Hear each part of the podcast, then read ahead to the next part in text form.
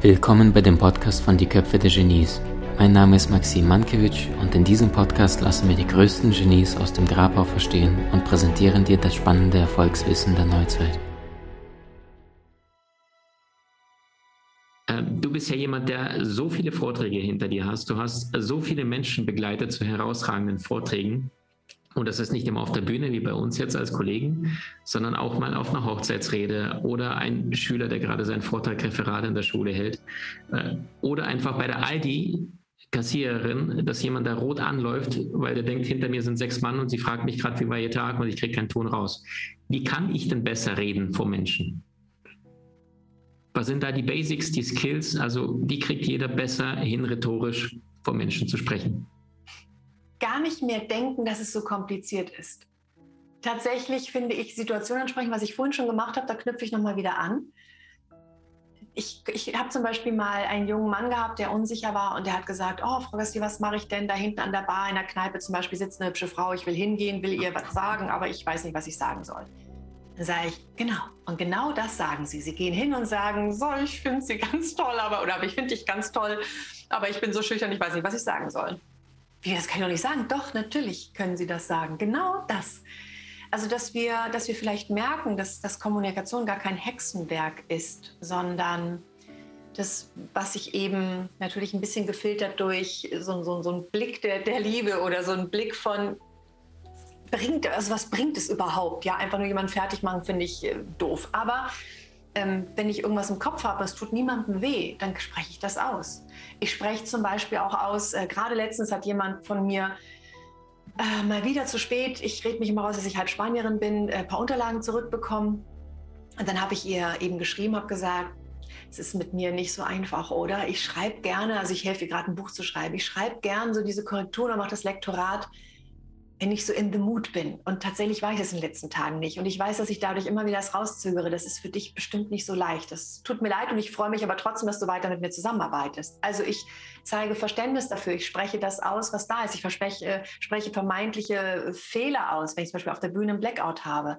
Würde bedeuten, der junge Mann steht an der Aldi-Kasse. Ja, und da vor ihm steht jemand und sagt, wie geht's? Und dann jetzt, äh, damit habe ich gar nicht gerechnet, weil ja so viele hier stehen, jetzt weiß ich gar nicht, was ich sagen soll. Oder wenn er nur sagt, oh Gott, jetzt weiß ich gar nicht, was ich sagen soll. Das ist etwas gesagt. Und dann ist schon der erste Druck weg. Und ich glaube, wenn die Leute verstehen, dass das schon okay ist und dass es jetzt nicht die perfekte Rede sein muss an der Aldi-Kasse, glaube, dann ist es schon ganz gut. Zweitens würde ich es wichtig finden, dass ich das fühle, das habe ich vorhin auch schon angesprochen. Meint das bitte, was ihr sagt. Und wenn ihr nichts zu sagen habt, dann halt die Klappe. Aber wenn ihr etwas zu sagen habt, dann, dann fühlt das in dem Moment und, und, und versteckt euch nicht in irgendeiner Business-Sprache oder sonst wie was, sondern fühlt es und bringt es eben raus. Und wenn es nicht perfekt ist, ja, so ist das Leben. Es ist nicht perfekt, es ist unperfekt und damit dürfen wir klarkommen und das ist schön, das macht es liebenswert. Und auch die Angst nehmen vor diesen Pannen, denn gerade wenn ich auf der Bühne vor tausenden von Leuten einen Blackout hatte und wirklich einen Blackout und nicht weiter wusste, da fliegen mir die größten Herzen zu, weil die Leute mich in dem Moment klassisches Storytelling fallen sehen. Erst dachten sie, oh, die ist so toll, die macht das ja ohne Folien, bla bla bla. Und dann sehen sie mich fallen und sie sehen mich wieder aufstehen. Und ich mache weiter. So wie eben auch, als ich eben Blackout hatte. Ja, dann ist das eben so. Ist nicht dramatisch, geht die Welt nicht von unter, deswegen bin ich nicht schlechter oder weniger Experte. Ich glaube, wenn wir da so ein bisschen mehr Verständnis dafür haben, dass es das Perfekte eben nicht gibt, dann sind wir schon einen großen Schritt weiter. Und eben noch ein ganz wichtiger Punkt, mm, die meisten Kommunikationsregeln, die wir da draußen haben, und ich würde sogar fast sagen alle, aber ich will jetzt nicht meine Hand dafür ins Feuer legen, sind von extravertierten Männern gemacht worden. So, es gibt ganz viele Introvertierte da draußen, 50-50, ja. Und es gibt ganz viele Frauen da draußen. Und trotzdem arbeiten wir uns teilweise an Regeln ab, die von extravertierten Männern gemacht wurden und die bestimmt für ganz viele passen, aber eben nicht für jeden. Also manche hat sogar, manche haben sogar gesagt, das sind ja Knickeregeln, daran muss man sich ja halten, ne? so laut mhm, sprechen. Mhm. Nein, es sind keine Knickeregeln. Du darfst dich kennenlernen und du darfst dazu stehen, wie du bist. Und wenn du eine leise Stimme hast, kannst du wieder die Situation ansprechen und kannst sagen, ja, ich rede übrigens ein bisschen leiser wer mich nicht so gut hört, rückt ein bisschen weiter nach vorne. kann ich machen. Ich kann, ich kann natürlich an der lauteren Stimme arbeiten, aber ich kann auch einfach dazu stehen, wie ich bin, solange ich damit anderen nicht wehtue. Super, super schön. Also Isabel, du sagst, nichts ist dem Menschen so vertraut wie das Menschliche. Ja, zeig dich in deinen Farben, zeig deine Unperfektionen. Die Menschen werden dich in, dein, in das Herzchen einschließen. Perfekt. Ähm, es, es, gibt ja diesen Satz, glaube ich. Ähm, wer nichts sagt, wird angegriffen werden. Wer alles sagt, macht sich unangreifbar. Ja. Gut, ist wahrscheinlich auch in der Corona-Situation da, da wirst du gesteinigt, wenn du alles sagst, aber gut. Ähm, Isabel, was kann denn jemand machen, wenn ihr merkt, ich habe eine wahnsinnige Furcht davor, ich habe morgen einen Vortrag oder Präsentation im Büro oder, oder, oder, eine Hochzeitsrede. Wie bereitet sich jemand vor, wenn er Lampenfieber hat? Wenn er Lampenfieber hat, konzentriert er sich hauptsächlich auf die Ausatmung. Wenn wir einatmen, einatmen vor einer Aufgabe, dann entsteht praktisch erst dieses Hyperventilieren und das Blackout ist vorprogrammiert. Also ganz ohne jetzt irgendwie zu erklären, wie das alles funktioniert, ganz simpel, so lange wie möglich ausatmen. Auf F oder auf Sch, wenn man noch nicht da in dem Hochzeitssaal sitzt. Wenn man schon da sitzt, dann eben lautlos durch die Nase, solange es geht, ausatmen, bis gefühlt die Lunge leer ist. Nur kurz einatmen, ganz lang wieder ausatmen. Mach mal diese, diese Nummer mit dem F oder mit dem Sch. Genau, dieses Sch.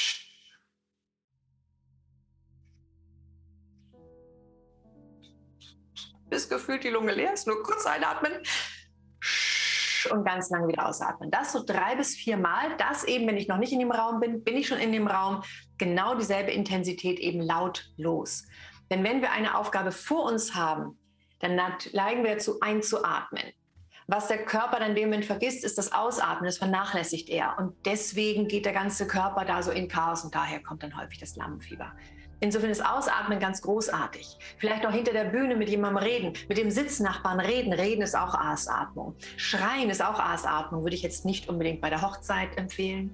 Ähm, singen ist auch Ausatmung, weswegen ich bei meinen Vorträgen häufig mit Gesang anfange. Hm. Ja, also es gibt viele Pfeifen, ist auch Ausatmung, passt jetzt beim Hochzeitssaal nicht. Aber einfach darauf konzentrieren, so viel wie möglich auf die Ausatmung sich zu konzentrieren, denn dann fährt das System runter, es nimmt den Stress raus aus dem Körper und dann habe ich es viel, viel leichter, mich auf den Inhalt zu konzentrieren und dann eben hoffentlich ohne Blackout. Falls jemand zum Blackout neigt, ist es auch gut, wenn er sich ein bisschen hin und her bewegt. Es gibt so ein altes japanisches Sprichwort, das heißt, ist der Körper im Fluss, sind die Gedanken im Fluss.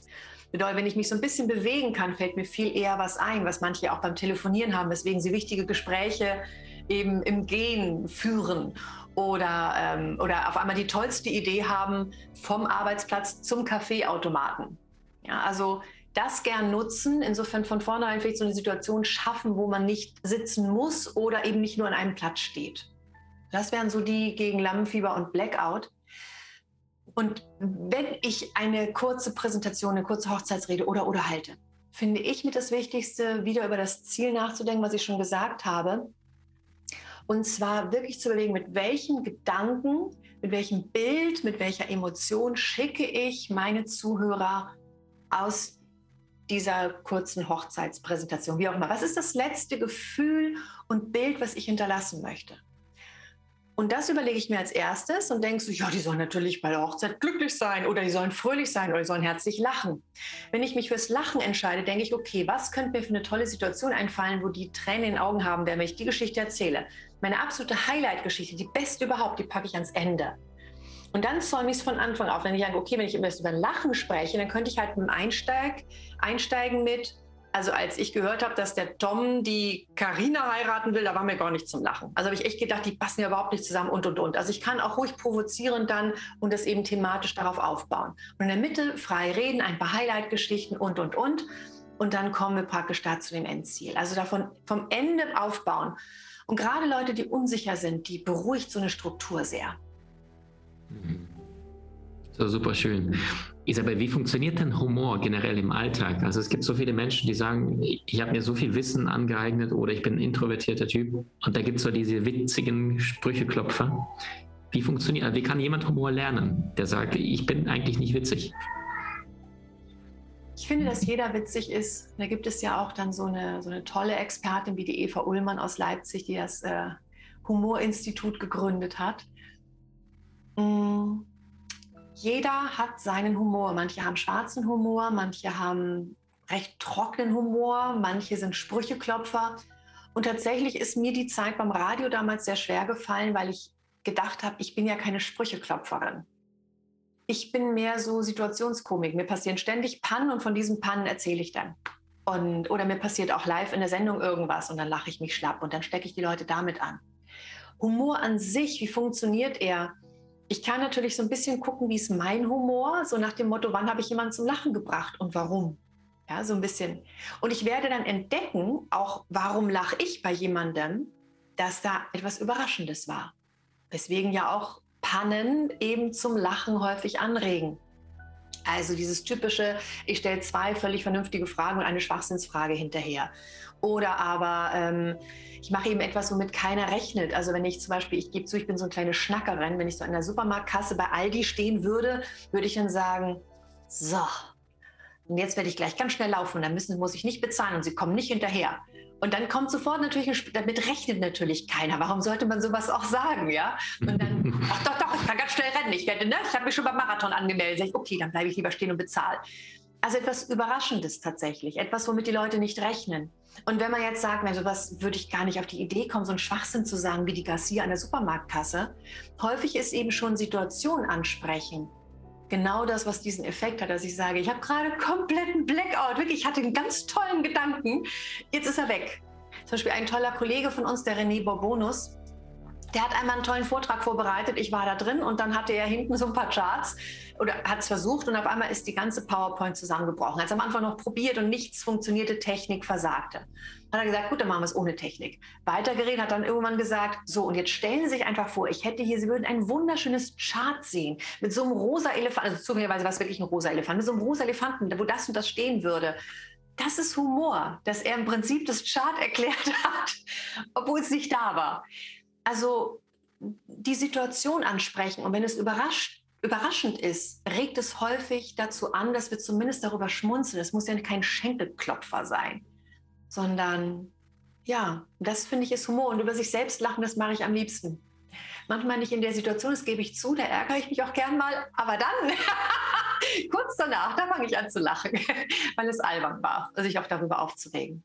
Also Humor ist etwas Überraschendes. Wie funktioniert Spontanität?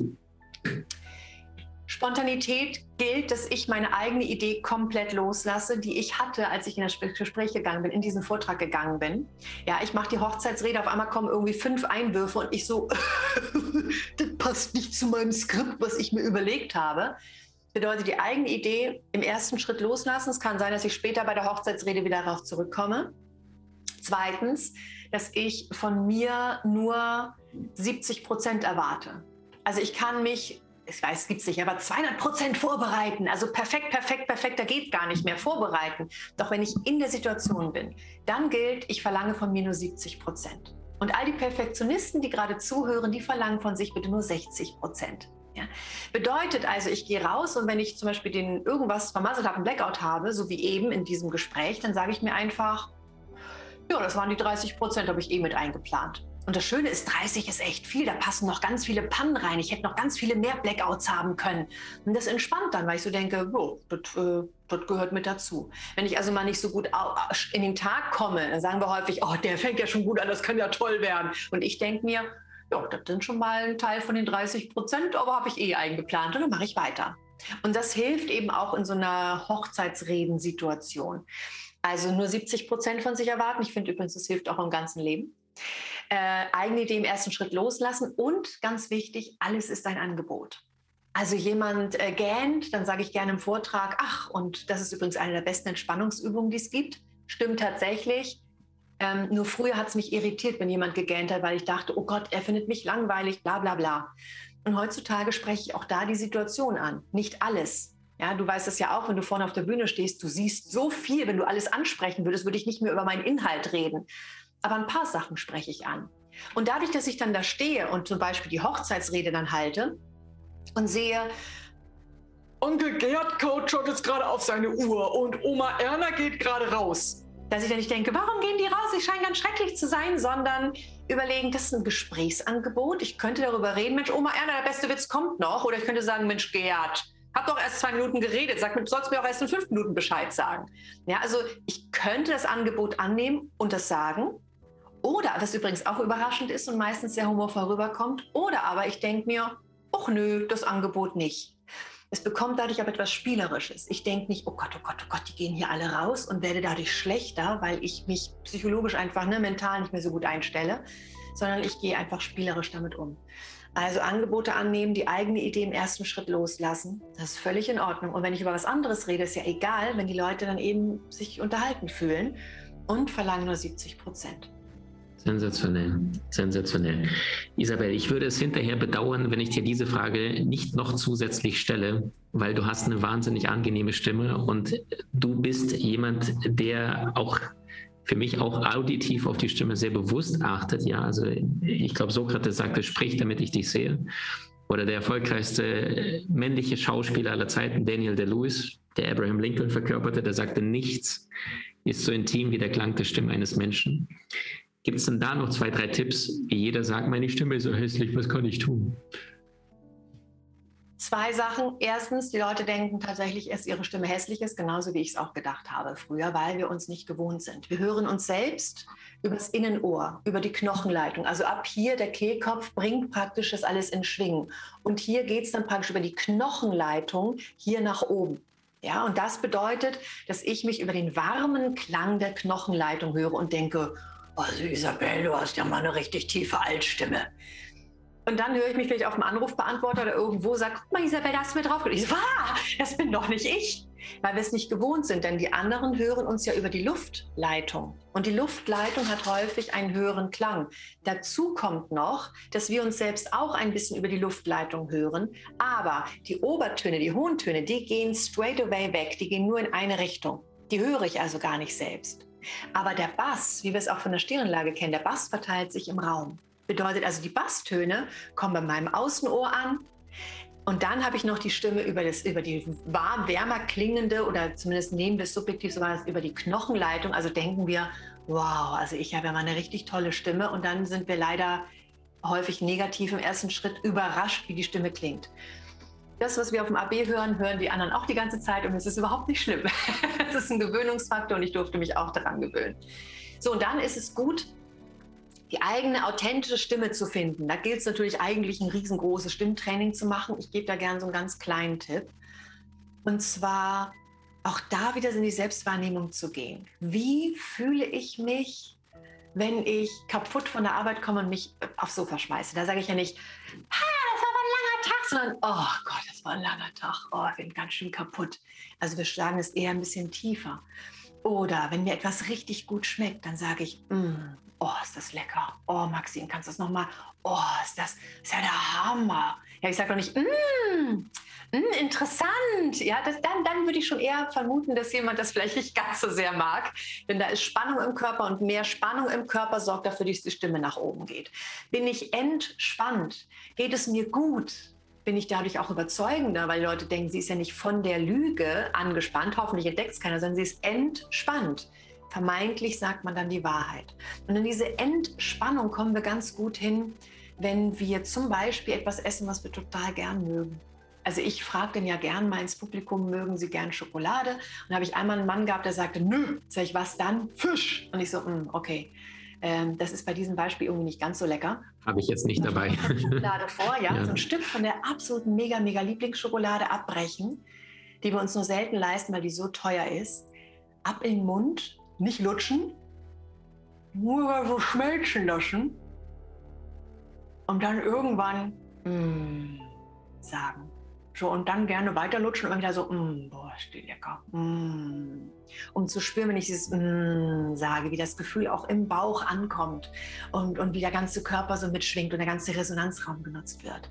Und dann beim nächsten Mal Telefon klingeln, also nicht so, hallo, sondern mm. jetzt nicht erotisch, kein, ah, das ist nicht, sondern nur, mm, als ob ich Schokolade essen würde, ohne die Schokolade im Mund zu haben. Und dann Schönen guten Tag, mein Name ist Isabel Garcia. Was kann ich für Sie tun? Ja, und dadurch ich, komme ich eher so an den eigenen authentischen Stimmklang ran, ohne jetzt großes Stimmtraining. Das ruhig immer mal wieder konditionieren, ohne jetzt irgendwie 15 Kilo zuzunehmen. Ja, es reicht am Anfang ein kleines Stück Und dann reicht es daran zu denken. Nicht, dass die Beschwerden kommen im Nachklang. Super, super schön. Isabel, wir werden deine großartigen Bücher äh, verlinken. Du hast ja einige geschrieben. Also egal, wer da eine herausfordernde Situation in der Kommunikation hat, ich versichere euch, Isabel hat Antworten in Form von herausragenden Büchern, die ich alle empfehle. Ähm, packen wir alles in die Shownotes unter dem Interview. Wir kommen zu den Abschlussfragen. Das heißt, eine Frage, eine Antwort. Ein Satz oder ein Wort? Ein, ein, ein Satz gerne, ja. Auch zwei, drei Sätze, aber halt kürz, kürzer. So. Erste Frage ist, was war der beste Ratschlag, den du jemals bekommen hast? Sei In deinem gesamten. Sehr schön, sei du selbst. Ähm, siehst du, jetzt habe ich den Blackout, habe meine Fragen, ja, Abschlussfragen vergessen. So, so super gewesen, schön. Damit hast du nicht gerechnet. das stimmt, das stimmt. Das schnell, schnell, schnell. Das, das stimmt. Das stimmt. Zweite Frage. Habe ich immer noch nicht. Ich, ich, ich, muss die Reihenfolge verändern. Da machen wir, dann machen wir eine andere Frage, die, die spontan jetzt äh, kommt. Wenn du äh, zu dem größten Sportereignis der Welt, also die Einschaltquoten besagen, dass das äh, der Super Bowl ist, in der Halbzeitpause eingeladen wirst. Das heißt, Shakira und Madonna werden ausgeladen. Heute ist Isabel Garcia zu Gast und sie darf mit der Welt aus ihrem Bereich, was du verstanden hast in diesem Leben. Es muss nicht nur Kommunikation sein, es kann alles, was du in diesem Leben bis heute gelernt hast, nur drei Botschaften mitgeben könntest. Welche drei wären das? Erstens, ich würde singen und zwar probier es mal mit Gemütlichkeit. Denn über einen Song geht das immer noch viel besser ins Ohr rein. Und dann würde ich sagen, nehmt euch selbst nicht so wichtig. Und drittens, habt ehrliches Interesse an eurem Gegenüber. Das ist auf den Punkt. Ähm, Isabel, die besten drei Filme, die du in deinem gesamten Leben jemals gesehen hast und warum? Ich finde es tatsächlich auch schwierig. Äh, ich sage nicht so viel, nur eine Antwort. Okay, die besten Filme. Ich fand Grüne Tomaten total schön. Hm, warum? Es, es, hat mich am Anfang mit dem Storytelling total berührt, wenn am Anfang gleich einer der vermeintlich der Held da stirbt. Ich war total entsetzt. Das kann doch nicht sein. Der darf doch jetzt nicht tot sein der hat mich wirklich nachhaltig berührt, also gerade dieser Anfang. Mm, alles steht Kopf. Alles steht Kopf. Ich glaube, alles steht Kopf. Dieser Walt Disney-Film, wo praktisch das Gehirn nachgestellt wird und auf einmal so die gute Laune und dann so die verschiedenen Facetten, was wir ja auch gesagt haben, ne, mit den vier Elementen. Und die sprechen dann mit uns so: Du machst das, mach den fertig. Nein, geh in die Liebe. Fand ich total großartig, wie praktisch Kindern, aber auch Erwachsenen erklärt wird, wie das Gehirn funktioniert. Fand ich total großartig. Hm, dritter Film. Hm, da muss es irgendwas mit Audrey Hepburn sein. Ich finde, sie ist einfach eine großartige Schauspielerin. Ich würde dann irgendwas mit Audrey Hepburn nehmen. Hm. Nicht Tiffany, aber irgendwas. Da darfst du dir irgendeinen aussuchen. Oder jeder, der gerade zuhört. Super, super schön. Und die letzte Frage. Stell dir vor, du bist gerade 96 Jahre alt, du sitzt auf einer wunderschönen Veranda, also Ende dieses Lebens, so der, der Lebensabend wortwörtlich. Und du sitzt, sitzt auf der Veranda, genießt die Sonne, schaust in die Ferne, hast vielleicht ein schönes Buch vor dir und du siehst dann, wie von Weitem eine Gestalt sich dir nähert. Und je näher diese Person kommt, umso mehr erkennst du, das gibt es ja gar nicht. Das ist ja die Isabel aus dem Jahr 2021. Und die kommt jetzt zu dir auf die Veranda und du bist diese reife, erfahrene Frau, Sie setzt sich zu dir und du darfst ihr eine Lektion, ein Coaching mitgeben ins Jahr 2021. Was sagst du ihr? Alles wird gut. Perfekt, das ist auf den Punkt. Isabel, ich danke dir für deine Heiterkeit, für deine Lebensfreude, für deine einsteckende äh, Herzenswärme und dass du dich auch vor allem dafür brennend einsetzt seit Jahren, dass die Menschen miteinander besser kommunizieren, sich nicht permanent ins Wort fallen, sich nicht permanent gegenseitig rügen, sondern Wertschätzung, Vertrauen, Respekt unter den Menschen passieren kann. Du hast das letzte Wort. Ich danke dir ganz herzlich und nicht nur ein Wort, sondern ich ähm, fand es so großartig, als du einmal eben nach einem Vortrag von mir auf mich zugekommen bist und damals noch so, oh, und ich habe dich gesehen und ich bin so ein Bewunderer. Und danach habe ich dann mitbekommen, was du auf die Beine gestellt hast und habe so gedacht, so ist ja der Wahnsinn. Und ich habe immer mal wieder in Videos von dir reingeschaut und dachte einfach nur, das ist so schön. Es ist so schön mitzuerleben, dass das in meiner Wahrnehmung du, du über mir stehst, in, im Bekanntheitsgrad, was ich großartig finde. Und dass, dass du so auf eine bescheidene Art und Weise wächst. Das mag ich von der Ferne sehr, sehr gern mir anschauen. Also insofern vielen Dank für dich. Was macht die allergrößten Genies aus? Sie hatten herausragende Ideen und kamen auch in die Umsetzung. Und genau deswegen bekommst du nach über 20 Jahren des Schreibens mein allererstes Buch Soul Master ab sofort im Handel.